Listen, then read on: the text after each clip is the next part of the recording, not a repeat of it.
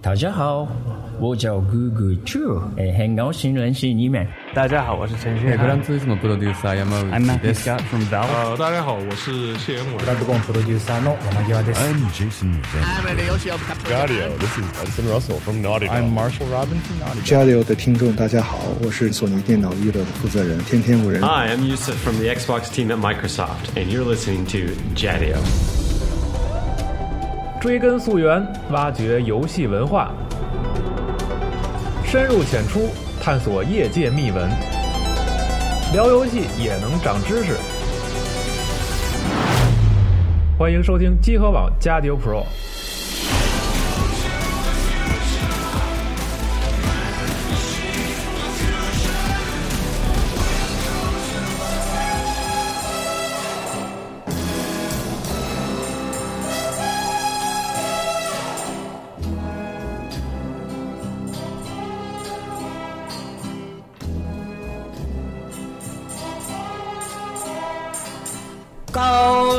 Goldfinger. He's the man, the man with the Midas touch. A spider's touch. 在一首怀旧的曲子当中，我们开始今天的《加六 Pro》节目。这是来自零零七金手指的主题曲，叫做《Golden Finger》啊，来自 John Barry。然后今天我们就聊一聊这个金手指的故事，请来了我们很熟悉的 Red 老师小红。大家好，我是 Red，你可以对叫我小红。嗯，小红今天请来一位搭档，叫做小绿。大家好，我叫小绿。对，然后还有一位老炮儿，请那成了，废话不多说，就开始定场诗了啊！我眼睁睁地看着洒水车浇灌着午夜的屁眼儿，这又是个喝了一百瓶啤酒的夜晚，失落在积攒，生命被缩短。既然将青春赌注在电子游戏上，那就什么都别管。一个金色盾牌，他拦住了我，他问我从哪儿来，又要到哪儿去。我不能说我叫做安藤，因为我的身份证上写着我叫做张东旭。太多的酒让我胃胀气，太多凉菜让我想放屁。我只想坐在电视机前屏蔽那些无聊的连续剧。只有怀旧游戏才能让我知道什么是人生的韵律。牛逼。今天你说他咱们这阵容也挺怪，他们是那个小红跟小绿啊。，对，呃，他们来之后肯定聊的是那把游戏世界中的金钥匙。有了这把金钥匙，你就能主宰游戏世界里的天与地。对，所以是红与绿，天与地。咱们今天就聊聊这个金手指的事儿。嗯，红老师，请来个开头吧。嗯，开头开头就是上上下下左右左右，别憋，嗯嗯，啊，这个大家可能都特别熟悉啊，这是我们传说中的呃金手指，呃呃，怎么说叫 Konami 秘籍？对，嗯秘技啊嗯，这最早知道的那个就是来自魂斗罗的这个秘技。对，嗯大家可能小时候这个游戏都是靠这个秘籍打过去打呃打通的，是吧？因为如果不使用秘籍的话，其实大家只有三条命。嗯，对，嗯、在三条命，然后这游戏呢，跟当时大多数 FC 游戏一样，都是特别难的。嗯，然后如果靠着三条命，你要是真的想通关的话，可能需要要磨练很长时间的技巧。对但是一旦借助了这个秘籍呢，三十条命其实对于大多数人来说，可能还可也以也。还可以对嗯勉强打到关底。当时我记得看到这个秘技是通过那个一本书，因为当时是舅舅那辈儿，就是上一辈儿买的这个游戏机嘛。嗯，完了，就他们也特喜欢玩儿，所以就是外面那个书摊上就有卖那种游游戏攻略，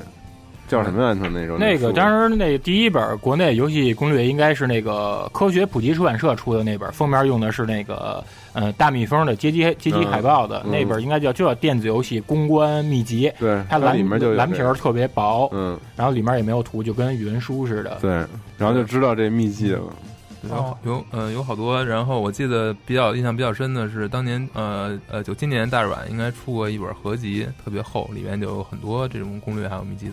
哎，那我怎么记得这秘籍我是听跟小伙伴一块儿玩的时候，听人家讲口口相传讲的传出来的呀。对，因为他那时候有的那个盗版卡从那个港台流过来，他港台流过来，他那个单卡的那个卡的背面，他直接就给你写写上写了着就是那个魂斗罗怎么调那个三十条命的秘籍。哦，嗯，这个它其实也从那日本流传过来，因为那个飞米通，它当时那时候每期它都有一个秘籍的栏目，它那栏目做的特别人性化。它怎么人性化呢？它是把那个全都做成那种不干胶贴纸的那样，而且它的那个每一条秘籍的那尺寸正好正好可以贴到你的那个卡带的背后。哦，嗯，那挺人性化的。对，等于就是盗版商这么着给它流传到那啊流个传出来内地了，嗯要不然你说，毕竟那时候那个资讯还都不发达，信息还都不爆炸嘛，大家们要没有这些途径的话，肯定不可能知道这些秘籍。对，对，前两天我在我弟家还发现了一本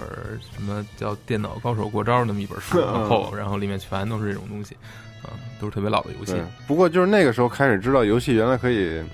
这样玩了。对对对对，对，其实那个说到魂斗罗这个秘籍，我觉得，呃，我今天来呢，其实我是一个挺反金手指的人，哦，但反但作弊是吗？哎，对，反作弊，因为我觉得那个呃，这个游戏设计者把这个东西做成这样，呃，你跟他之间的互动，你是不应该去拿这种作弊手段去玩儿的。但但就是讽刺的就是魂魂斗罗这个秘籍，确实是我挺喜欢的一条秘籍。嗯，可能因为那时候游戏都太难了。没错，没错。你喜欢它哪儿啊？这个呃，魂斗罗其实呃，嗯，因为受那个时候卡带的那种影响吧，它很难说有存盘这种机制。对那你魂斗罗这种呃，你要打一打打好长时间的，然后你每次重复的死，重复的死，然后四条命不够用就。就要重新玩儿，这个挫败感还是挺强的。嗯那三十条命，就刚才小红老师说的，这个呃对我我三十条命我是通不了。三十条命都充不 了。其实克拉米它这个就是上上下下左右左右 BA 这秘籍特别深入人心，而且它以后在那个它基本上在它大多数那个动作或者射击游戏里边，它都成为一个约定俗成的一个秘籍。当然，你也不能过分的依赖这个。比如我印象特深的，好像是宇宙巡航机，不是三代就是四代的那个家用版，里面你输入这个秘籍以后的话，它直接它把那个给你多了一个对地导弹，多了那个几个 option 那个子机，嗯还有一个保护膜。嗯但是呢，你刚使这个这最强状态刚出几秒以后，直接强制让你这个飞机就爆炸了，嗯哦这就是一个惩罚。说到宇宙巡航机，那我们就说这个科纳米秘籍的来源嘛，就是其实《魂斗罗》并不是这个秘籍第一次出现的这个游戏啊，第一次出现的其实是呃 FC 上那个美版里面的这个宇宙巡航机的初代。在嗯当时呢，这个本身宇宙巡航一开始出现的时候是一个街机游戏，但是呢，呃，因为街机版卖的非常好，所以呢，就是要把它移植到 FC 上。然后呢，在移植过程当中呢，这个有一个 Konami 的呃这个负责移植的人，同时呢，他也负责移植的测试。然后他就是在测试过程中就感觉到这个游戏太难了，他自己没法打到头，靠自己的能嗯力。一开始可能就是命呃特别不够，然后那个游戏也特别难，然后他想怎么办自呢？己做他游戏己自己都玩不通。对自己都玩不 通，关键是他没法测试，他就不知道后面游戏后面会不会有 bug。那嗯如果 bug 的话就不好办了。那怎么办呢？他就在这个游戏里面加了这个这条秘籍。这条秘籍并不是像魂斗罗一样，呃，里面一那个效果一样是给你三点三十条命。嗯在初代里面，它是说呃能够让你这个战机，因为那个 Gradius 宇宙巡航机是一个呃横版射击游戏嘛，就是说能让你的呃机体拥有所有的装备，这个装备可能是后期你才能拿到的，但是哦它就会让你以就是一种呃。就是所有的装备全开的这个状态来开始游戏，这样呢，可能就它就能打过。嗯，对，说到这点的话，其实就是我了解到，就很多做游戏开发的，尤其到测试阶段，都会预设一些所谓的上帝窗口或者一些秘籍，帮助测试人员去去打通这个游戏，或是者内去部用的。呃，对，其嗯实是内部用的，但是有的时候，呃，因为我参与过游戏开发，那有的时嗯候同事就问，哎，要不咱们就把这个留着，这个留啊着，将来万一被人发现了，其实还是一挺有点好的一个意思噱头。嗯对，包括其实我们上上次做了一款游戏，在做这种上帝界面的时候，真的就用的是上上下下左右左右 BA，啊、就这你样们去故意做。的吧？故故意这样做也故意算是一致种敬的吧致敬致敬，但是它，但是它有的时候，你看现在这个平台，嗯以前那时候我们做那个体育类游戏的时候，因为体育类游戏你要是 Q 一阶段的时候也特别麻烦，嗯，它毕竟它那种里面随机，体育游戏它随机性比较强，有的时候你这个你让测试就非常的麻烦，你也很难实现这个。那时候我们也做好多，你可以让它这个在什么球员直接在什么位置，哦就强制给它安排在那位置，那特方便。但是一般做完以后，它就都是给那个屏蔽了，对它都是给给屏蔽了。代码是临时的，它可以给注嗯掉，但是呃，有的时候可能忘忘了，或者或者就是诚心留这么一个小后门儿。嗯嗯，也就是说，其实这个这个由来就是因为这个自己人在公司里在游戏发售之初搞测试，可能一开始呃就是金手，我们单说金手指这个概念，可能一开始像这种指令特特定的指令，像上下左右左右 A B 这呃 B A 这种这种特定的指令是呃游戏测试者来留下的几率会比较大，嗯啊，但是可能到后来呢，这个就呃不光是游戏测试者这个层面去来做这个金手指了，因为呃像大家发现了有还有这种。呃这种奇特的指令，他觉得可能这个比较有意思，对然后他就会自己去发掘一下。嗯啊，所以那可能像在 PC 端呢，这个像这种玩家自己来进行游戏的这种修改，可能就会、呃比比在主机上更方便一些，嗯毕竟它有有这种输入设备嘛。啊，所以我们像早期的 PC 游戏，其实有很多都是呃呃。并呃一开始，比如像 Commando 六十四那种那种嗯机器，其实是玩家是，呃，可以通过特定的硬件来让呃整个游戏数据先储存到你的硬件里面，然后它通过一定指令来改变这这个硬件里面这个内存的位置，然后嗯再让这个游戏去运行，这样就实现了我们一开始可能说的实现修这改种修改的效果。对对，嗯。但我觉得在说这个之前，咱们要不要先说一说比较有名儿的那些我们记忆当中的那些作弊码啊？嗯对对对对我记得那个在呃 FC 上有一款作品叫《怒》，就是不知道你们有没有印伊卡嗯象？呃，对，可能是啊，就是因就是后来的那个拉尔夫·克拉克，其实就是大家说是那个《怒》那个游戏里边嗯那就是出他们来两个，就是他们俩那出了人是吧哦三代，嗯，那个有一个密码是 ABBA，就是你死了以后，只要你同伴没有死，你摁 ABBA 你可以复活哎你。这你说的，它这个其实不是那个怒，但它也是 S N K 一知名的哦是吗战争游戏。这你说的是那个古巴战士，那无指成哦命，那可能是因为就是传嗯说就把把那叫成怒了，但可能可能它它是一款同一款游戏。其实要嗯说这游戏呢，S N K 还做一特别牛逼的创举，它里面你选关的时候，你可以嗯玩那个 S N K 黎明期的时候一个。类似于太空入侵者的一小游戏，叫那个佐助对将军。在游戏里的玩一另外一对，游戏，你可以玩玩他们以前另外一个游我戏。操这个当时算是那个特别牛逼的一个彩蛋。嗯哦，你彩蛋的形式哈。嗯嗯，然后还有印象比较深的话，我就能就是一提这种作弊码，就想到的就是那个主题医院，就是对应该是牛是我们家蛙 C 嗯牛蛙出的。对然后他那个你你摁多了以后，他那里边有一个那个女的那女声人音，对医院的负责人是 个骗子， 对，那个特别逗，对，那个对挺逗的。那个其实你用完作弊以后，它其实是有相应的惩罚措施，就是你嗯就算你后边你建了很多东西，然后很快你医院也就破产了，也就出那个结局了。对其实它是有惩罚措施的。对，一般用这个还是应该有节制。我记着玩那个圣徒三的时候，就是那个黑街圣徒三，嗯如果你要是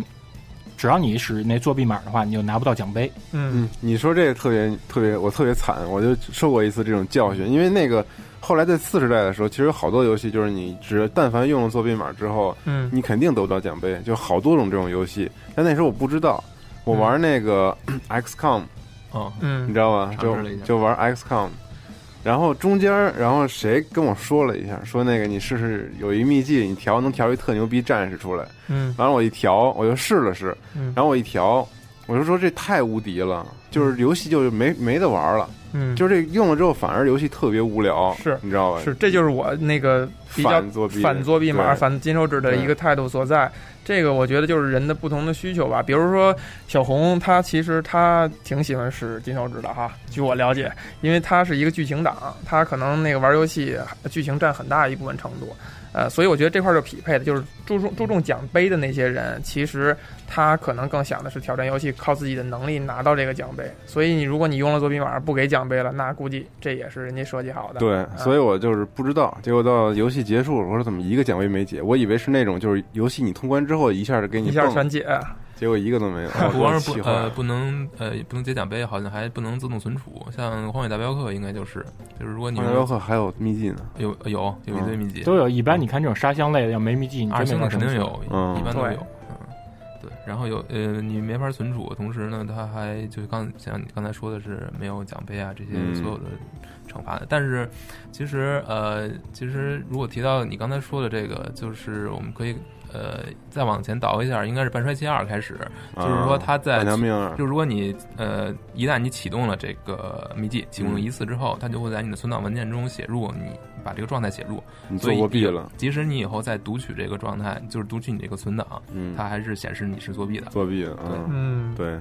这个你让我想起了那个，就是玩街机的三国，好像你它最后一个个位的那个数字用于显示的是你投币的次数，所以你在人看在看谁打的挺靠后的，你一看那手后边已经变成八九了，其实它就是靠投币堆上去的。哦但如果是零的话，你就牛逼的，哎，就是牛逼的因。为一般街机游戏它的那个积分吧，它都是从百位开始积，对对，就这意思。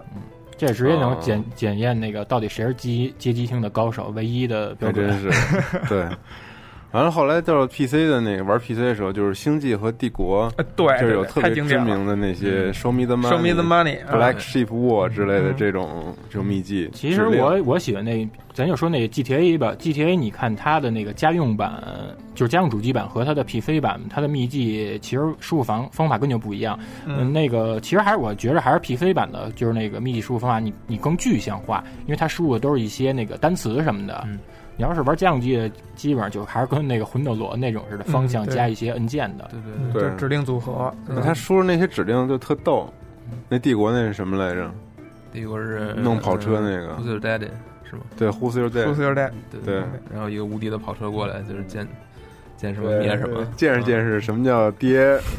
太牛逼！而且它其实还有很多，就是像那个跑车一样的隐，像飞翔荷兰人什么的，嗯就是它有很多隐藏兵种，其实是不包含在正式游戏里面的，只有你用了这个秘籍才会出来。其实它其实不光是一个秘籍的，也有一点那个彩蛋的意思了。嗯但是你根本不知道是谁发现的这个。我觉得平时不可能有人，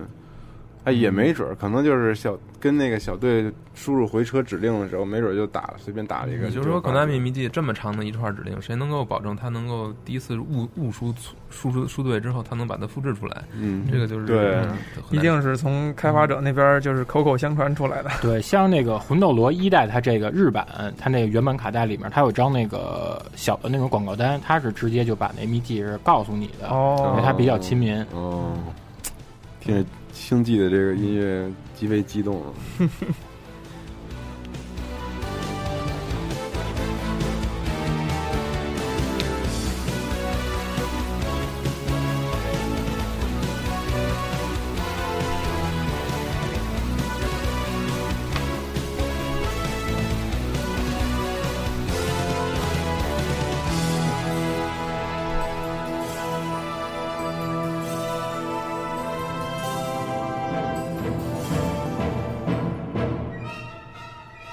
那咱就说说这个金手指，因为咱们今天这个话题叫金手指。那么这个金手指这名字是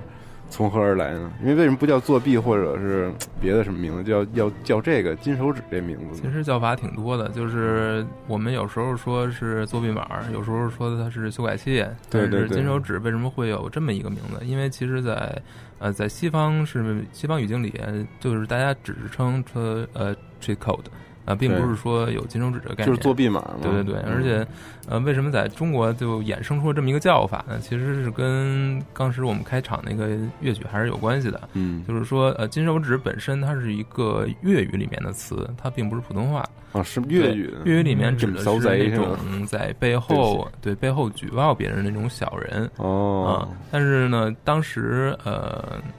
呃，首先游戏修改这个事儿在那会儿出来，呃，就是出小人干的事儿呃出现。然后呢，同时呢，那个像《呃金手指》这部电影也是也是在那时候出来的。哦啊，对，跟这电影还真有关系吗？嗯、是不是有关系？现在很难考证嗯。但是这个“金手指”这个名字为大家广为人知，是因为有这部电影出来。嗯啊，因为本身它可能之前只让人是记只住是一个了俚语，但是、嗯但是这个这部电影它的印象特别，大家对它印象特别深。嗯，然后呢，有一种说法是说金手指是指 FC 卡那个卡带磁呃磁带对那个底下那个也是金的那个金色的那个金色的点导电那个接口，我也是这么认为的。呃，对，对是，嗯、但是但是这个很难解释它为什么是有修改这个概念在里面。对啊嗯对对对对，可能就是安藤说的那种点石成金的感觉，是不是？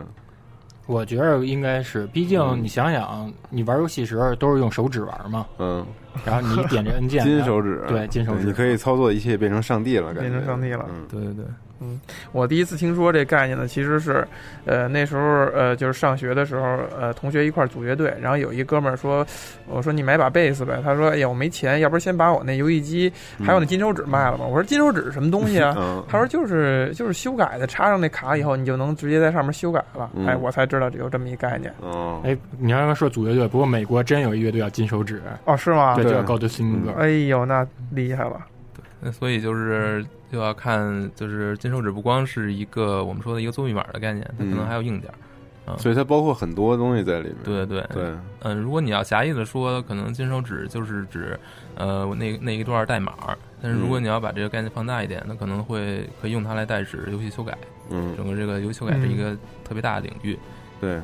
就比如说刚才我们说到那些作弊码，算是一类。对，完了那个我们用那些什么金山游侠去对找寻那个内存地址去修改数值，那也也是金手对指，。那是一种。同时呢，对还有这个针对每一个固定的游戏来制作的这种修改器。嗯那最早的硬件设对备对对对对嗯对，呃，这个这个不算硬件，这个就算比如 PC 平台嘛，那有很多修改器，就是你先运行这个修改器，然后你再运行游戏，嗯然后你摁摁键盘上的某一个数数呃某一个某一个按键，然后就会开启某某种特殊的状态嗯啊，像这样。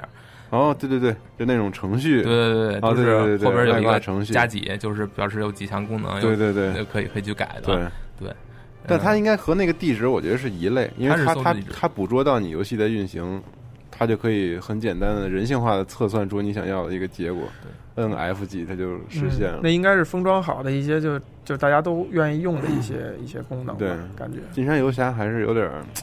金山游门侠槛呀、比较高 FE 对两两千这种都是要求你，它是要求你自己去搜索游戏中的数值的。但是你通过这个这这种软件呢，你可以看出就是这种金手指到底是怎么运作的。呃这里我们指的就不是游戏开发者内置的这种金手指了，嗯也就是说玩家自己去修改游戏中的数值了。嗯，这个你们还记得当初那个游侠怎么操作吗？记得，巨记得。比如说拿钱举例子吧，嗯我觉得钱是一个特别大家都愿意改的数值。比如说对你现在有一千零五十块钱，嗯完了你就先切出去，输入一千零五十，对，完了回来之后卖一点东西，然后就变成九百块钱，然后你再输入一个九百，嗯，就少了一些，嗯但其实对还可能还有几个重复对的，，然后就完再了操就作再再操作一次，直然到后只有唯一的那一个。啊对对对对对，就说明你找到这一条地址的所在的位置了。然后就有很多人呢，把这个他们找到的这些地址都归集起来，然后在杂志上来去发布，或者说通过书我们刚才说这种书的形式来放到一起来发布，啊，哦，这就更方便一些了。还有这样的呢，对直接传播火种， 嗯，就不用搜了，直接告诉你那个对呃对在哪对儿啊了。，它很多游戏杂志上面其实都有、哦有过专门这种专栏是来做这个的。然后在美国还有一档节目就叫 Cheats，呃，嗯叫作弊，然后一个叹号、g 呃四那个 channel 做的，呃，专门就是每期都是讲各种各样的游戏里面的作弊秘籍嗯呃秘籍，对，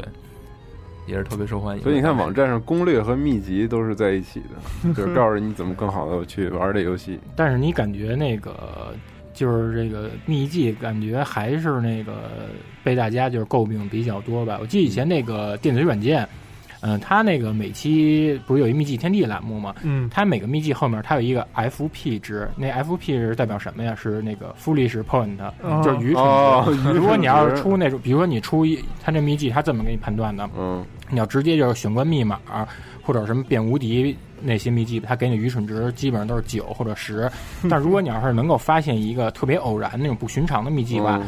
它能给你一个零，就愚蠢值零。我记零我印象最就深算高分儿我印象最深的是那个 M D 上的那个《龙珠》的《吴勇列传》，它是你先是调成观战模式，就是两个 C P U 打，打的时候你按下暂停，等差不多十分钟以后吧，你会看见界王的那大猩猩从那屏幕当中走过去。哦因为这谜是底实际上它没有什么，没有什么实际意义对，没有什么实际意义。但是呢，它的隐藏性跟那娱乐性特别值得大家挖掘，嗯因此给的就这不个愚蠢对给的这愚蠢值给的零嗯哦嗯这就跟彩蛋一样对，就是彩蛋那种。我记得格斗游戏里面有好多这种东西，嗯，像 S N K 做的，我呃，《饿狼二》吧，《饿狼二》的，如果你比如说你打到，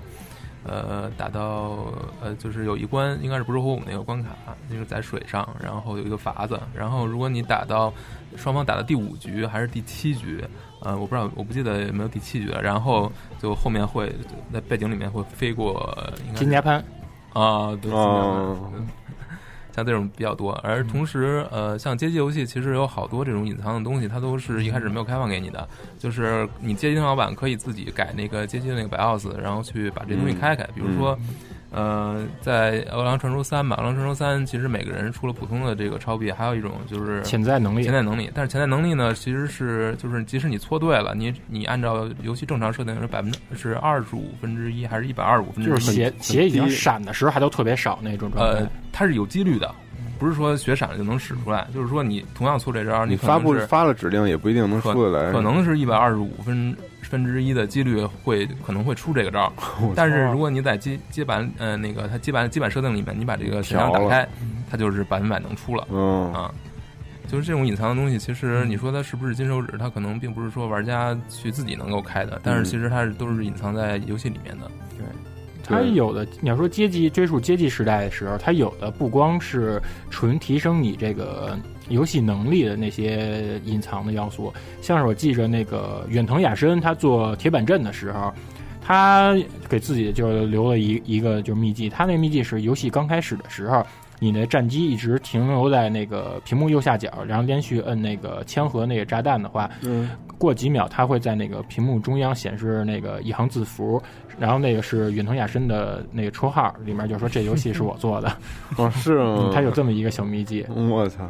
这个这个，我记得当初是微软出那个呃 Windows 第几代的时候，曾经你有说 Office 版，呃，是 Office 吗？反正就有嗯就是有两个那个相当于员工把自己的头像印到了那光盘的一个特别特别小的角落里，需要放大才能看见。然后因为这个事儿，微软把这两个员工给开开开除了。对，因为这这些事儿一般，你像欧美都都特爱弄这个。我记得那时候那个雅达利时代，是像那个现在如日中天的那个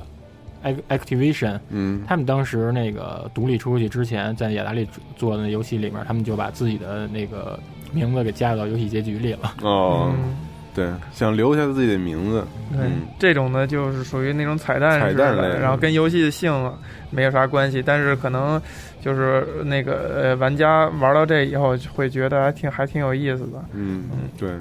其实金手指的效果也也不光是说给玩家一个便利，就是就是让玩家有很多 buff，然后能够让他更快的通关。有的金手指可能是提反而是提升游戏难度的，也有的是、哦对对对，比如说像像有一个一个仿 Doom 的作品吧，它里面就是说它因为它本身是仿 Doom 的，但是呢它又希望呃能够跟 Doom 有所区别，然后或者说有一些讽刺 Doom 的，像 Doom 里面我们非常熟悉的那个嗯 Doom 的两条秘籍，一个是无敌的 IDDQD，一嗯个是对对对嗯 IDKIV，穿墙那对对个，对，呃，IDKIV 应该是全满药满药弹药就是全弹药全满弹药记得还有一个能穿墙那个，有对有有有有有对对，然后这都是那个对 IDD 隐 IDDQD 藏的嘛，对对对，嗯，然后但是你在那款游戏里面啊是个 Asc- Ascension 还是什么？嗯呃，然后你如果输这个游戏，输这个呃 Doom 的秘籍的话，然后就会得到跟 Doom 完全相反的结果。就是说，如果 Doom 里面你输入 IDDQD 你是无敌，但是在那个游戏里面一就是输死你就挂了，你就你就急死。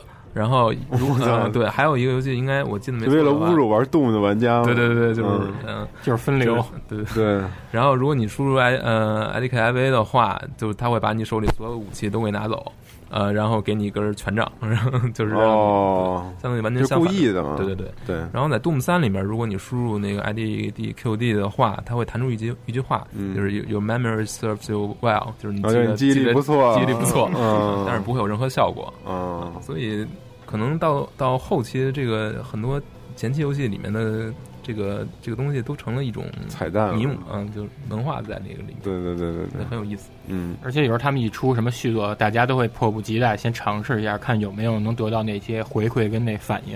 对，对，没错，这可能变成了一个那个游戏开发厂商跟那个玩家沟通的一个对，很奇妙的一个方式我吧觉。得也成了很多这游戏品牌的自己的 DNA，就是深扎根在它自己的这个品牌对属性里面。对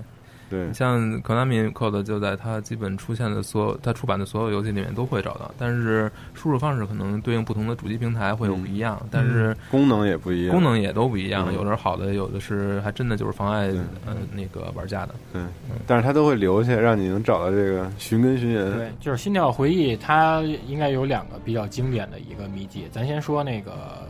克拉米传统的那个吧。嗯，克拉米传统的那是在游戏里面，你赶上那个学员学员季的时候，嗯，你可以玩那个电脑组他们做的冰封游戏，玩那冰封游戏，然后你就输入克拉米这万年不变的这个方向指令以后，你的那冰封战机的火力就能提升。另外还有一个，这个可能是内地版有的，因为当时那个九九年单软件不是代理的对这个对新对角回忆嘛，，嗯你在晶输和对软件嗯对代理，你输入主角姓名，你输入那个大软件，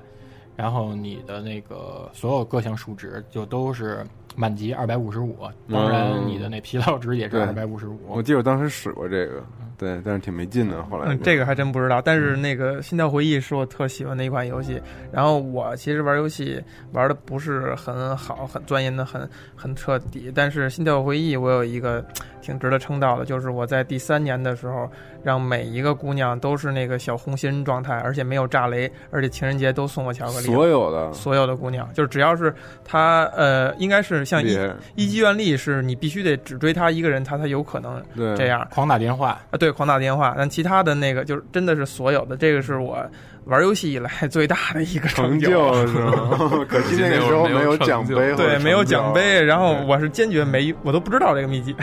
这奖杯应该叫大神伊朗吧，或者叫什么贾宝 玉？贾宝玉贾宝玉还，贾宝玉还行。嗯，哦，对，我又想起一个怪的金手，也不是金手指那种秘籍吧，它是等于就是游戏里面特别赤裸裸的让你输入，嗯，就是那个真人快打三代，真人快打三代，而且它的输入界面也特别怪，它是在你那个两个人都选完那个 E EPRP 都选完角色以后，它不会出一个两个格斗家对峙的一个画面，中间是一个特别大的一个 VS，嗯，然后你仔细会发现，在那个每个角色它的那个那个肖像底下，它有六个小方块儿，你摁方向键的话，对对对它会变那个各种图 logo 标图标，对，现在也有，对，这个你就可以直接输入相相应的，你能够让对方就是空血什么的。对，开启各种不同模式。我记得像是有那让那个终结技或者兽化技的出法变简单，一键对就对能对实对现。就是这种，我觉得还有那个嗯改变天气什么的，现在还有呢。这还模式至今都留着，变成三个图标了。嗯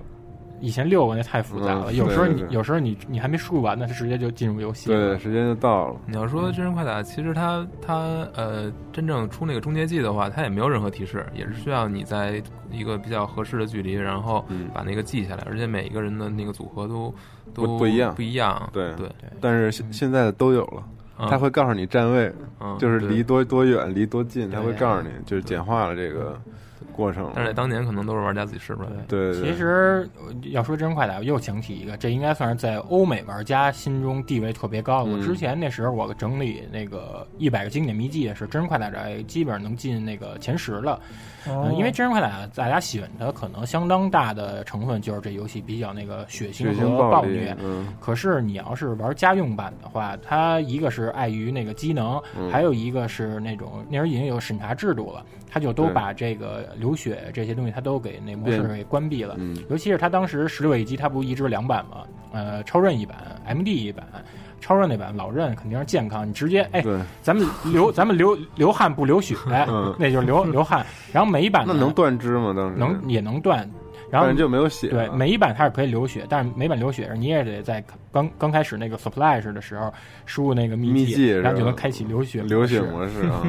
你说这是不是他们骗过审查的一种方这式？对这个就是他们当时骗那个审查那个制度的一个对，因为他们根本回是战术玩不出来嘛。嗯，这当这年有点意思当年噬魂五也是嘛，噬魂呃噬魂零嘛，噬魂零刚出的时候也是因为这个给人砍一半儿断魔奥义这个太太那什么了，所以就回炉重做了嘛，嗯加了补丁之后，导致把那个断魔奥义砍了之后，整个游戏出了好多 bug。啊但是如果你玩那个模拟器版的话，你在那个 BIOS 里面把这个开开的话，你就就可以行了还原，嗯就可以重新玩到这些断魔奥义。 S N K 这种就这种案例挺经典的。我记着那个合金弹头 X 的时候，嗯，它里面它已经其实已经制作好了那种潜艇的水底关了，嗯但是它给屏蔽了。它可能还是想把这水底关留到那个合金弹头三代上市再弄，嗯但是那但时其候实已经做好了。对，那时候后来那个常混模拟器论坛那帮人，他们就已经把这个给破解出来了。当时还嗯特地为了下载玩了一下那潜水关呢，是能吗玩儿是吧？对能玩儿你直接弄但是你如果不用模拟器的话，你不用模拟器啊就玩不了开启不了这个。对嗯，对，还有还有就是《月华剑士》，《月华剑士二》里面其实是有三种呃那个力量槽的，一种力，一种技，还有一种级。就是最后一种呢，是需要你在选人的时候要按一系列组合键，呃，比如说摁 C 多少下，A 多少下，B 多少下，然后你才能够选出这个模式。这个模式好像我记得是可以用，就是力和技双方都可以兼顾，嗯力那种连技也可以使，然后那个技那种连技也可以使，力那种大招你也可以使。嗯但这些东西就是都是隐藏在里面，包括我们像玩 PS 上边的九七的时候，你是可以调出那个 PS 四呃不是 PS 一的时候哦，PS1 叫嗯九七，你是可以玩那个呃调出那个风魔五人组嘛，嗯就是风大蛇呃对不是呃对嗯可以对调风八呃嗯风力还有那个大蛇对三人组嘛，嗯这对都是像其实跟金手指一样，嗯，对，刚才咱们说了好多，还是这个这个指令一类的，对还有彩蛋类的。嗯但是刚才咱们也提到这个硬件类的这个，你们都买过硬件的金没有手指？吗？我特想，我特好奇，因为我从来没有有过一个金手就指买过一个设备嗯那个红白机的金手指，都什么样啊？哦，说红说啊嗯白机的金手指，那只是就是是不是一个卡座式的东西，让卡对，插的？它就是一个直接高一节儿的那个卡座儿，然后你把它插到那个插卡带的那个槽儿里，嗯之后呢，你再把卡带给插到上那面，因为卡座上，这非这非常不稳固，因为它也直接就是居高临下那种。有时候你玩游戏的时候吧，然后对它，你进入游戏的时候，它先是进入一个金手指的一个那个界面那界面，它还送给你一本书。即便是你玩的这游戏，比如说是。就算是六十多合一吧，嗯只要你输入呢那个金手指是那相应的那个游戏的那个，就是那些字符的话，嗯然后你直接进入那游戏吧，它只要一开始它就给你实现你想要的那些功能。哦，但是我也说了，因为它毕竟那卡卡座嘛，它特别高，有时候你玩游戏的时候，有时候一投入，那么一拽 线，然后它这个机身一震动一晃，它就很容易就接触接触良，不良了然后它就那个花屏了。哦。这也算是当时特别。但你那一个金手指只能对应这一盘卡吗？不是它里面只要书里面，因为它那都金手行指它是不吧可能给你就哦所有游戏都明白涵盖，它所以因此它就是不断的出那种缝缝补补的增补版。哦，这这个卡带是当初是你买的吗？这个当时买的，因为那时候对吗？那当时那不贵，那也确实比那个你买那些高 K 二百五十六 K 那种盒卡要便宜多。哦，哦，我操，我都没见过。对对对，这只只能存在于都市传说了嗯。那你对买的时候，你的那个动机是啥呀？因为我当时有好多游戏，我确实玩的就是挺难的，比如说当时我玩那个《忍者神龟》三代，嗯，那个就曼哈顿计划的时候，嗯我打那个我打那个 Slater 那关第六关打 Slater，然后打他就怎么着都都过不去，给头盔都踢掉也过不去。 然后我就因为那个其实是它它美版跟日版它也有区别，嗯它美版有 option 你可以调命，但是命最多也调到七条命，然后我还是打不过去。然后日版你索性没法调命。然后我就使金手指，我就把命给调成无限，但是调成无限我还是没过去，我又特别费解，还多年以后还过不去多年以后，我上的游戏论坛，然后大家就聊这游戏，说那个那个《神龟三代》有一版，就是他那个就是当时过不去盗版没盗好，就这 Slate 你根本打不起也是无限的，是 吧？对，就觉得特可惜。后来，然后我模拟器为这买金手指对，，然后我模拟器上就是存档过之后，发现啊，等于那关不是最后一关，后头还有两关还有两还有两个关。嗯，我操，小时候的阴影啊，这这是绝对，这个你问好多人，他们都有这经历，像泡泡他们也都有。嗯，就是打不过去 了。对，就是他那版本。当然还有克拉米还有一游戏也是，那就是那个巴克 Q 哈瑞外星战将小兔子那个，嗯国内盗版它盗的直接是那个高难度版，因为那游戏你输入一个那个 very hard，你就能让角色就变成空血，碰一下就死。然而那哦国内盗版弄的就是这对个盗版的就是就是直接就是这版，特别可 怕我操，太狠了。嗯，嗯，我记得那时候卡带里边就是那种合，尤其是合集，它可能还给你配一两个这游戏已经调好了金手指的，就是比如无敌啊，或者说在某些程度上特别照顾玩家。我当初玩那个沙罗曼蛇，我觉得我很轻松就通关了，但是问人家，人家都是沙罗曼蛇极难无比，嗯然后后来才发现我那版就是已经被改过的改过的对了。嗯你像咱们玩那时候玩那盗版盒卡里面，咱就说那个炸弹人吧，嗯炸弹人他不会，你看那里面这游戏写的那个。包含目录游戏巨多，但实际上名字他们给改 了，里面只不过就是第几关，或者说你用那无敌，我记得啊那个对炸弹人，你那雷上限到七个，嗯然后能无限连爆，还有定时什么的，对我玩过那种的，嗯那种就算那种就算是那盗版商给玩家的一个小恩小惠、小福利。对对对对，其实你这么看的话，硬件的出金手指的这些厂商，等于都是，呃，相当于这条产业链上的算是什么呢？寄生虫，或者或者怎么样？就是我记得好像还有那个，就是游戏厂商去告这些出金手指的这些厂商。这个洪老师是不是给讲讲？嗯，其实你想想，当时被呃，就是被这些游戏硬件，嗯呃，就是修改硬件，就是涉足的这些主机吧，像什么呃 GB 啊、FC 啊，然后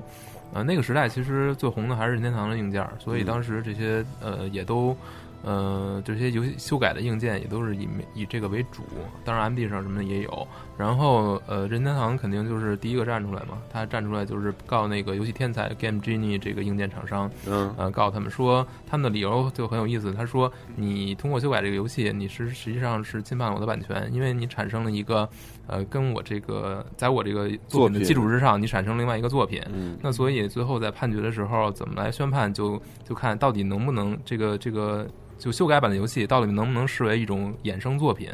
啊，那到嗯最后，这个法官的宣判是觉得，呃，它是根据数字间接法案来定的，就是说，呃，不管呃，只要这只要玩家买了这个东西，买了这个游戏，那么之后这个游戏他怎么去玩它，就是用哪一种方式去玩玩儿它这个就是嗯你玩管不家着自己了的权利。嗯啊，所以这个因此呢，就是说，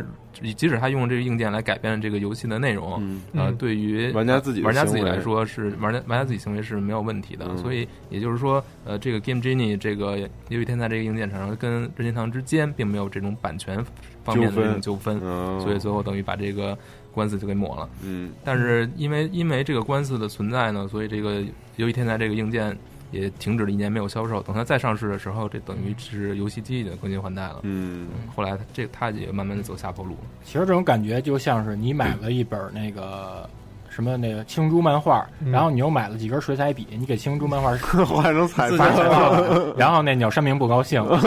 大概就是这样。哦对，哎对那比喻的特别合适。 嗯我我记得是说，那个 iPhone 当初就是苹果告那个应该是 Cydia 吧，就是破解的这厂商，就是然后呃宣判就是因为这个理由，就是说这个这个机器卖卖给了用户，他愿意怎么去做应该是他的事儿，就是你你是没法管不着啊。嗯不过这种事儿你确实很难分出谁谁对谁错的。嗯，但是当时其实不并不仅仅有这种就是修修改修改呃游戏修改硬件，其实呢像香港还有很多这种呃他们卖这种机器，其实是直接就是改好盗盗版的游戏机嗯，但只不过它加入了这种修改游戏的功能，啊嗯直接可以玩这个那个盗版的卡带嗯，同时呢还给你了一个金手指的功能。但是在这里面，他们就加入了我们刚才说的那个 FPE 的这种功能，就是可以搜搜搜地游址戏的地址。嗯，你说这个大家都喜欢玩这种修改游戏，当然不是所有人啊，小绿就不喜欢嗯，但我觉得大部分人还都是愿意尝试。你说这个玩家是出于什么心理？啊因为我跟大家说一个我的感受啊，嗯，就是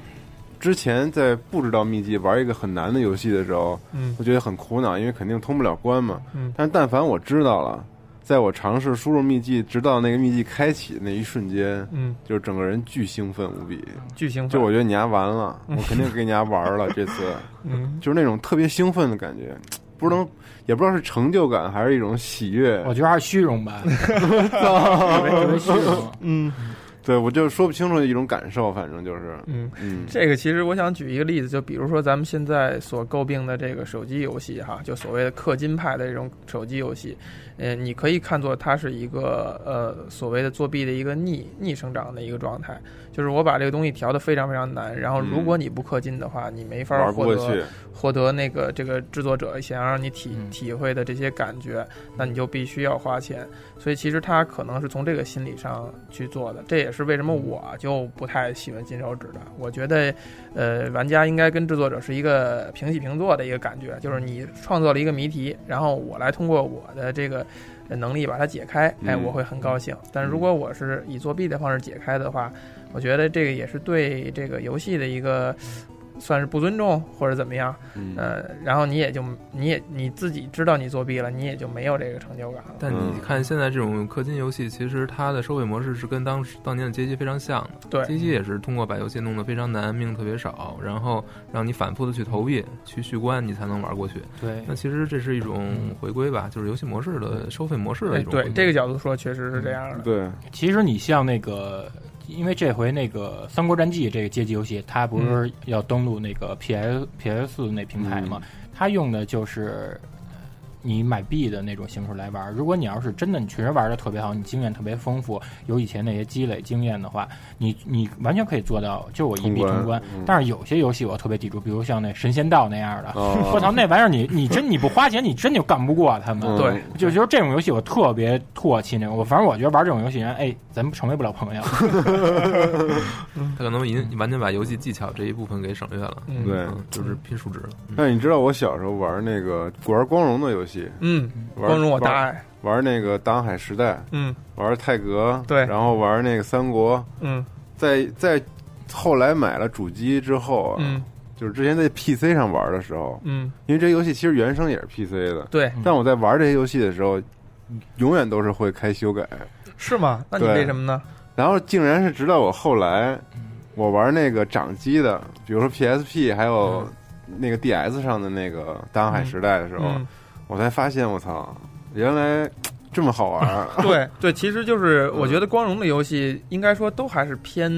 呃人性化、偏简单的。嗯就是如果你修改的话，其实真的就，尤其是大航海，你不是一点点贸易攒钱攒没上那个来感觉，你没有那个感觉对，你最后攒没成那一个成就金块儿、感几个金块儿去买什么圣骑士剑、圣骑士甲，那个感觉对嗯真的就就没有体会不到了。对对要什么美人鱼传相啊？没有啊，对对，嗯因为其实大家都是能够特别享受那种先苦后甜的这种概念。嗯如，果你要把上来全都给数值全改满的话，那直接最后给你的没劲结果就是先甜后苦，但是你承受不了。但是我从另一个角度来看，就是现在其实很多游戏它是故意做了很多内容是来杀你时间的，就是让你说刷觉得这个游戏我能玩好长时间，我让你反复的刷。比如说我刷，呃，我最近刷《逃鬼传》，它就是说你可能很多素材是要有几率的，或者说像《怪物猎人》也有，这个素材嗯对不是说你完成逆鳞了。什么的，完成了嗯某些任务，你或者完成完成某些某些挑战，你就能够拿到的，那你就要反复的刷，这个就是无形中延长了很多游戏时间。嗯，那面对这种东，比如或者说很多 RPG，它是要求你去反复去练级的，对从早期的，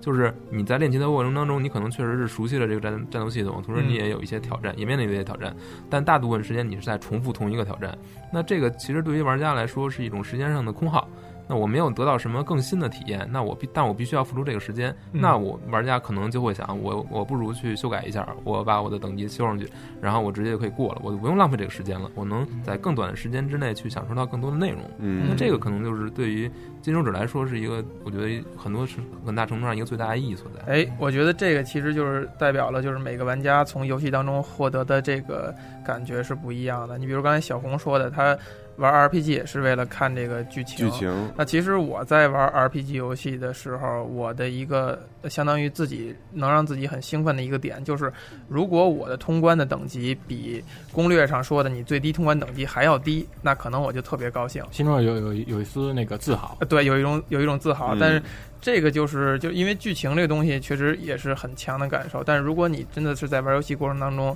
哎，你发现哎，通过你的这个好的操控，你比这个攻略还要超前，还要好，嗯那你就很有成就感。嗯嗯很有啊成就感，而且你你以后还可以跟就是同样玩这游戏，或者是卡在某个地方的那那些玩家，可以给他们支几个招儿。嗯对，比如说《幽城幻剑录》吧，《幽城幻剑录》有盘沙堡有一站是必败的，按照游戏设定是必败的。但是呢，如果你在当时呃有足够的战术，就是说你的控制非常好，或者说你练出足够好的装备，你是可以去把就是把这个必败的战打胜的。嗯啊哦，，这个就不完全不是一个拼，不光是拼数值了。我看过有的玩家，就大部分玩家可能在那个时候要练到二十级才能打打，就是打赢这场战斗。嗯但是有的玩家就挑战就五级就可以打通，五级就打这过，就是最低等级去通关啊。这就是要求他的操控特别好，然后他的战术选择也特别好。嗯啊，也是一种试炼啊。对对对，嗯但这个其实就这就不是说，嗯、呃，这是你在享受这个游戏的系统了、啊，并不是说你在为了这为了去通关去看这个视频来了。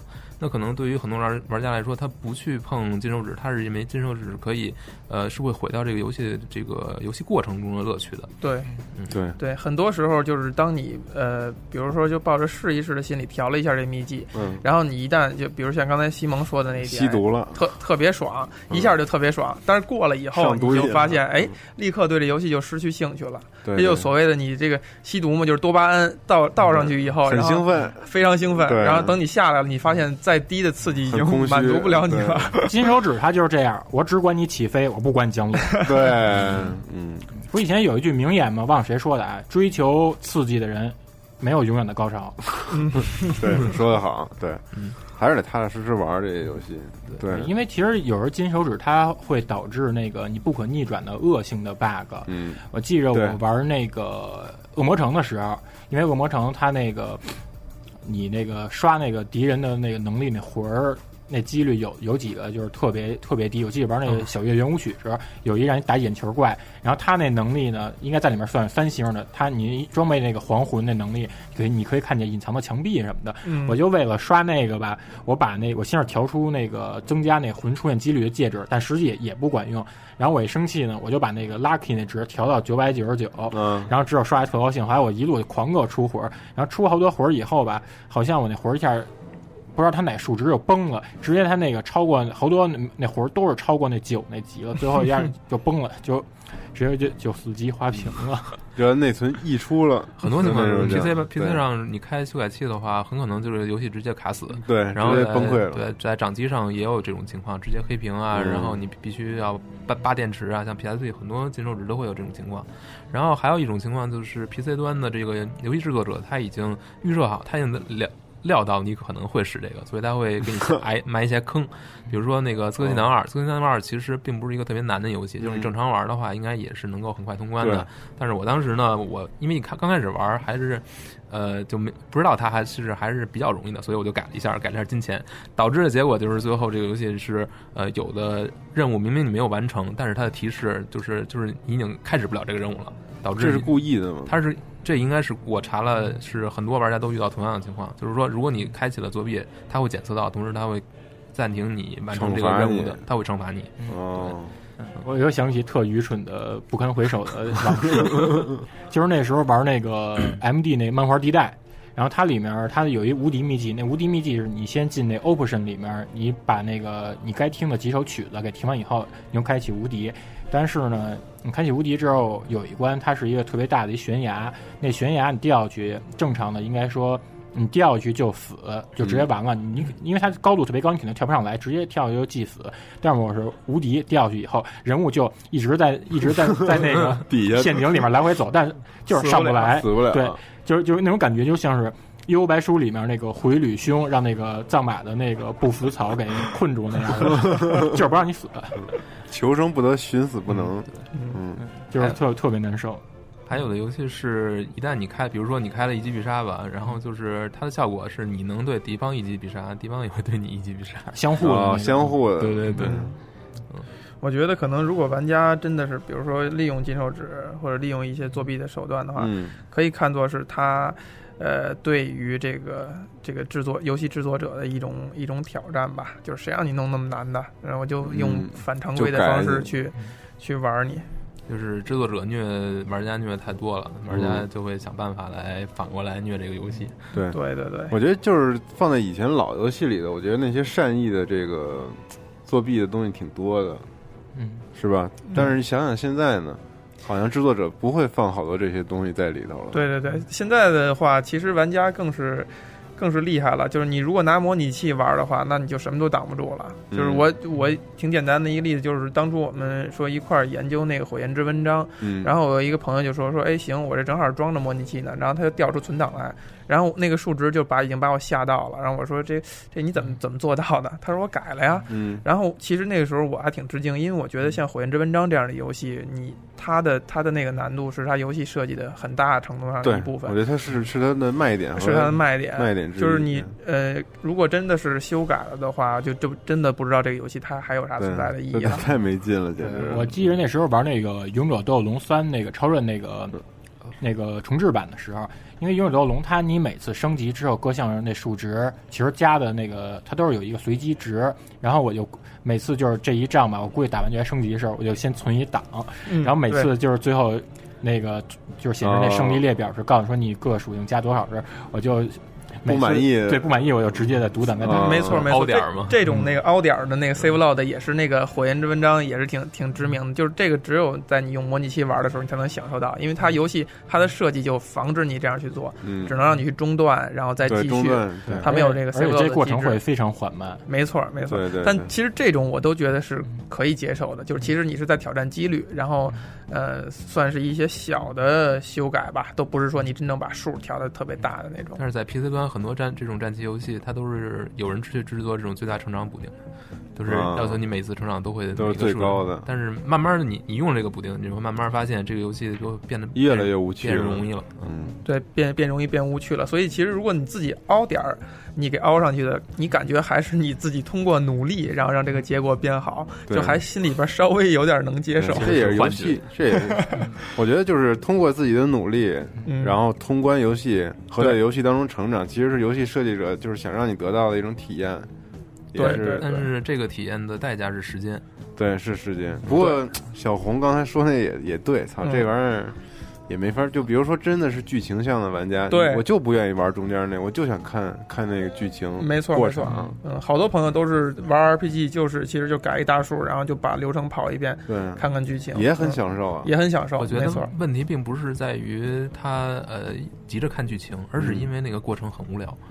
无聊，嗯对，嗯，这个其实那也说明游戏设计的还是有问题。对，这其实看看成是对游戏制作者你做的不用心、不好的一个一个反击。所以其实你就你们猜测一下，就是游戏的开发者或者说呃制作者，他会对你过制会作儿再者说这个，我先插一个，嗯就是你们有没有呃有没有这种游戏，就是说你们用了金手指，你也觉得打不过，用了金手指，你仍然打打不不过过，就刚才安藤说的那个忍者神龟那 事儿呗。一阵神龟这是那是恶恶性 bug，这这属于恶性 bug，就是游戏设计就是很难，极难。嗯我记得我玩的最清，呃，我有一段对洛克人特别感兴趣，但是我所有洛克人都是用金手指打的，因为我自己打不过去，我就是因为玩了那洛克人 GBA GBA 上那四座 Zero 那四座才有兴趣的。但是我回去玩 SFC 那一座，有一座是它不叫，它叫洛克人与与福尔特与福尔特，对，那一关那里面有有好几个关卡，就是后期的关卡是我用了，呃，随时存取档，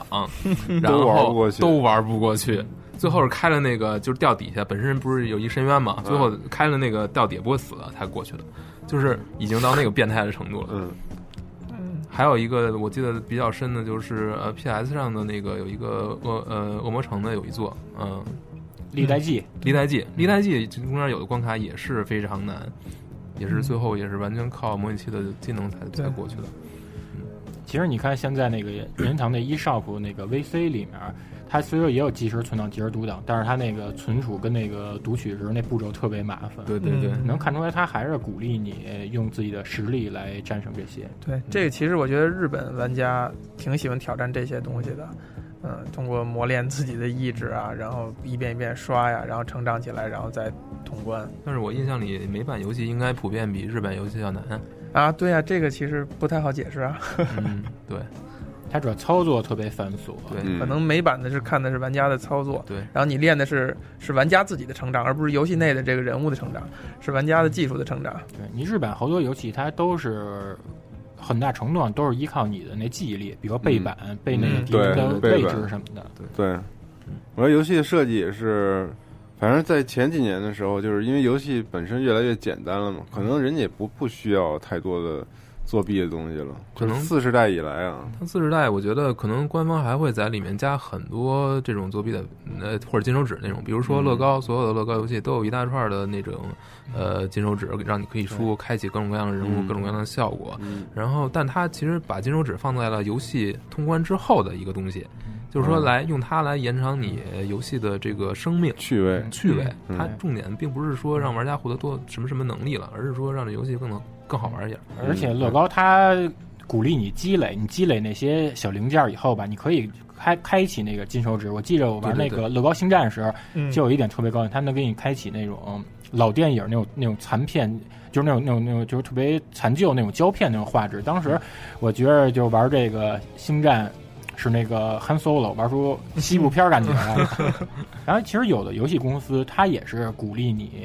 再继续挑战难度。我记着我玩那个 GBA 上的那个双截龙，嗯嗯，它你你使用那个 hard 难度也，它默认是 hard 最高。如果你要使 hard 或者使 easy，你打穿以后吧，它都告诉你结局，它都告诉你一个。就输入指令的密码，那么着你能够开启专家难度，嗯我觉得这就算是一好的鼓励玩鼓家励，的。嗯，对，还有就是不得不说的一个，我觉得就是呃，像《黑道圣徒四》吧，整个游戏其实就是一个呃，完全是开启了金手指模式的一个游戏对。玩家没有普通模式只有金手指只有金手指模模式式，玩家可以飞天入地，然后所有在金手以往金手指里面可以做的事情，在这个游戏里面都可以正式的做。嗯我跟你说，就玩那个《黑曜圣徒四代》呃，我连我连车、飞机我都不买了，直接就飞檐走壁，然后发个冰、发个火什么的。对对对。然后这个其实我玩《黑曜圣徒四》之后，确实就是我刚玩到中期的时候，我就真的就觉得没劲了。嗯嗯，这可能就是所谓的作弊带来的那个副作用副副作用嗯，对，我我我觉得副作用可以这么说吧，就是之前呃，我真正自己手通特别认真自己手通的一个有一个动作游戏，其实是呃 PSP 上的《如龙黑豹》嗯嗯，在就是在是因为没有找到合适的作弊码， 但是我手通之后，手通一遍普通难度之后，我还是真的感觉到这个整个过程是特别有意思的。嗯就是说它那个难度啊调的比较合适，呃，当然游戏做的本身不错的，嗯所以让你整个这个过嗯程特别愉悦，有一些挑战，但是不是那么难。黑豹它主要最难受是什么呀？黑豹是钱难挣，而且你的钱是跟你去老爷爷那儿、嗯那个买招数，还有升级各个数值挂钩的，你得必须用钱来升级。嗯，但我听小红的意思，怎么感觉他好像大部分游戏好像都会对啊都会改一改啊，所以你看，听众朋友们，你们这个心目中德高望重的何老 师，原来是一个靠作弊积累了这么多经验的人。对，所以玩的游戏会比会多一点儿，就因为通的比较快。对，时间短是嗯吧？对，嗯效率高，嗯，我感觉就跟我认识好多人，那个豆瓣上说自己看过多少部电影，实际上就看一拖一下头， 看一看一开头，然后剩下快进，嗯 拖一下是吧嗯按章节那么快进，对，嗯嗯，肯定通过这个，在这个过程中肯定会损失不少乐趣。嗯，对，其实也是确实损失乐趣的，对对对对，但是看你可能更更看重了什么吧。如果你更看重的是，嗯，就是说电影化体验这一部分，那嗯你可能会，你比比如说我玩完 MGS，我所有的扣带我都不会不会跳的，我把这一条狂看看嗯是吧就是 MGS 三，我用 P 用 PSP 重新玩，从我走出第一步。在我走出第一步之前，我听了一个小时的口袋。 哦，你就是喜欢那个剧情对，我喜欢就是那一部分，所以但你我中在间游戏打的过程你就突突突嘛，就是就是无限麻醉枪了。 啊，那最那 very easy 是不是嗯 very 无限 easy，对，麻醉 very- 枪对，very easy，无限麻醉枪。对所以其实从这角度看，现在的大作做的都是尽善尽美，就是包罗万象。然后，但是每个玩家从游戏当中获得的感觉是其实是不一样的。对哎呃，有这种金手指啊或者作弊的方式的话，就让玩家利用这个挑自己想感受那东西，也还挺好的啊，嗯也节省时间。像小红说的，也还挺节省时间。对，对不过它有的有的确实做的挺残酷的，咱也不能一概而论。比如说像咱玩那个 GTA 的时候，我我就愿意，我做完任务之后，我把那个天气也调成下雨，然后开着车自己跟城嗯里逛逛吃逛吃个披萨什么的。嗯但是你说我我没法体就体验这种意境，我一体验这意境，奖杯就没了。 对，就这这就这特恶心。对。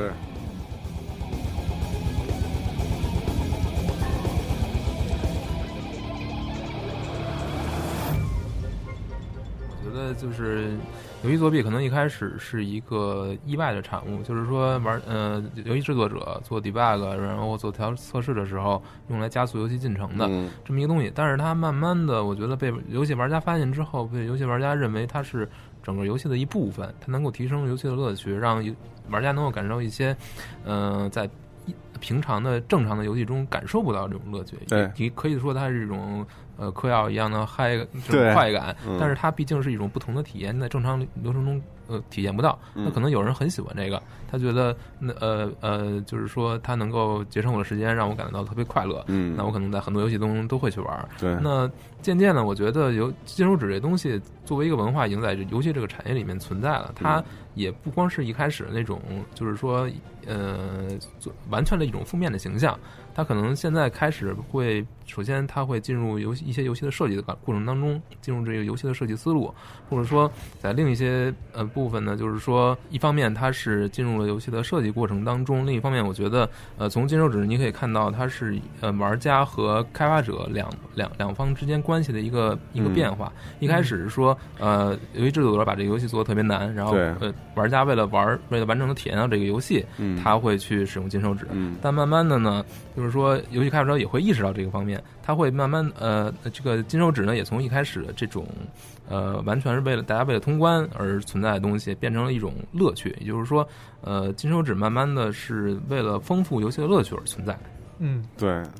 从这角度其实看，包括以前像刚才小红说的，就是厂商之间还会因为这个打官司、对簿公堂，到现在感觉好像游戏的，就是制作方是一种拥抱秘技、拥抱这些，呃彩蛋啊这些小后门的这么一个态度，它其实是有一个转变的，嗯觉得这是它可能会是它游戏的一个卖点，或者一个跟文用化户传承之类哎的文化传承这个感觉。而且我比较倾向于彩蛋的这种形式呈嗯现给大家，因为你看一般彩蛋吧，它都是直接反映出制作者想要传达出他所喜欢的那个文化，所喜欢的。呃，感兴趣那些点，嗯如果你对玩家找到这点之后，你也感觉，你就你会感觉你跟那个制作人你们的兴趣喜好，就是那距离又拉近又了，拉近了嗯你就觉得说跟他在一起可能特别有亲和力什么的。啊也，许比如游戏展你碰见他，你跟他聊这个，没准发现俩人，哎呀，咱加咱加什么那个加个微信，加 加对加微信上扫一扫，嗯 扫一扫。但是我倒是有个不同的论点啊，嗯我觉得就是做，因为这东西毕竟是一种作弊的行为。那么其实这个游戏制作者在做的时候，嗯一开始设计之初，他是希望你能从这游戏当中得到快乐的体验的，嗯。对吧？但是其实你用作弊的方式，你自己也得到了快乐的体验，但这种体验其实并不是制作人想要给你的那种体验嗯，那么你的这种行为是不是对他的作品的一种不尊重呢？或者是你得到这种快乐是真 的是应该得到的其这实种快我乐？觉着没有这，只要这游戏你是正版渠道，我花钱买了，我就是尊重你，给你两 个，就是这样。对，所以那个法那个官司也是这样结束的，对，也是是吧？这样，对就是一对旦你买了这个东西，你怎么去享受它是你自己的事情。嗯对这个并我我买了一盘卡，我就是用来垫床脚儿也嗯是可以的。对没跟你说吗？一张卫生纸都有它的作用嘛。对，所以说那咱还是宽容对待金手指这事儿。好对，以后多试试，嗯，发现不同乐趣。对对好，小红老师就是扛起这件大旗的人。嗯但我也会慢慢慢的、慢慢的去靠自己的能力去 对玩，，你要玩黑魂可千万别修改啊，求你了。那也没什么可玩的了，就对 对，嗯，那好吧，好那咱们这期就聊到这儿吧。好，好，嗯谢谢大家，嗯，再见。拜拜。加牛 Pro 本着高端、专业、有态度，但没有节操；大气、美观、国际化，但没有水平的严谨风格，为你带来游戏圈内各种大哥的牛逼讨论，但是不一定都是对的。专题节目会在每周四定期为你发布，但会经常跳票。如果你希望能听到更多游戏专题节目，也可以持续关注我们的网页，三 w 点 g 杠 c o r e s 点 com，或者在新浪微博关注机核网。你可以在腾讯、微信搜索公共平台 G A M E C O R E S，或者加入我们的 QQ 群一一二八幺六八零八。为我们提供更多更好的话题和建议。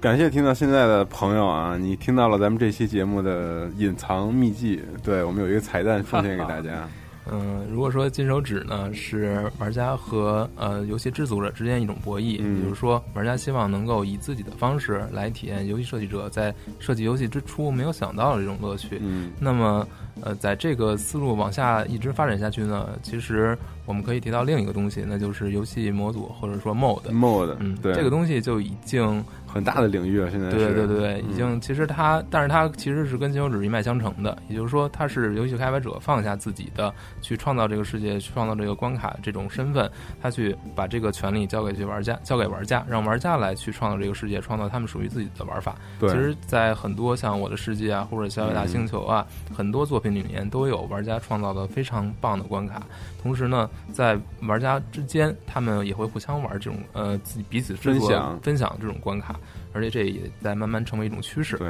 嗯，所以呢，咱们可以再准备一期节目，专门聊一聊 mod 的这个故事，对对对对对包括那些有特色的游戏，对没错好吧，啊嗯 感谢小红小丽，